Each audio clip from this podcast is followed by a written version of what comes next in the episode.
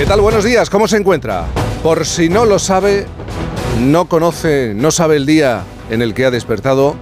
Bienvenido a este 18 de noviembre de 2023. Ya llega tarde, mire la hora que eres. Si hoy sale a la calle, se va a encontrar con el tiempo, con un tiempo anticiclónico en gran parte del país, con predominio de cielos poco nubosos o despejados e intervalos de nubes altas en la mitad norte peninsular. Ya no sabemos si es el veranillo de San Miguel, el de San Martín, le puede poner el nombre que quiera. Ojo que los Pirineos y Cantábrico Oriental van a notar una, un aumento considerable de las temperaturas. Únicamente al final del día crecerá la nubosidad en el noreste de Galicia. Nieblas densas en las zonas del Valle de la Meseta que marcan temperaturas a lo largo de toda la península pues significativamente altas para ser un mes como este, noviembre. Por ejemplo, en Estepa de San Juan, Soria, con 7 habitantes, ¿qué temperatura tienen a esta hora de la mañana?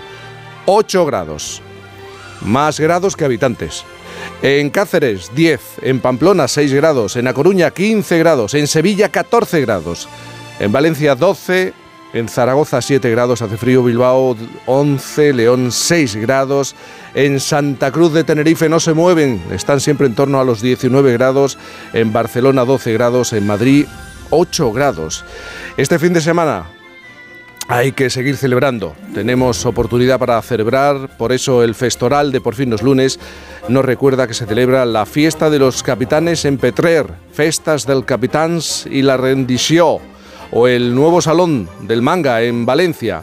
Y en la semana que hemos inaugurado legislatura hay que recordar que un 18 de noviembre, pero de 1982, se constituían las Cortes Españolas con mayoría absoluta socialista. Gregorio Peces Barba y José Federico de Carvajal, presidentes del Congreso y del Senado. Cualquier parecido con la realidad de este momento es pura coincidencia.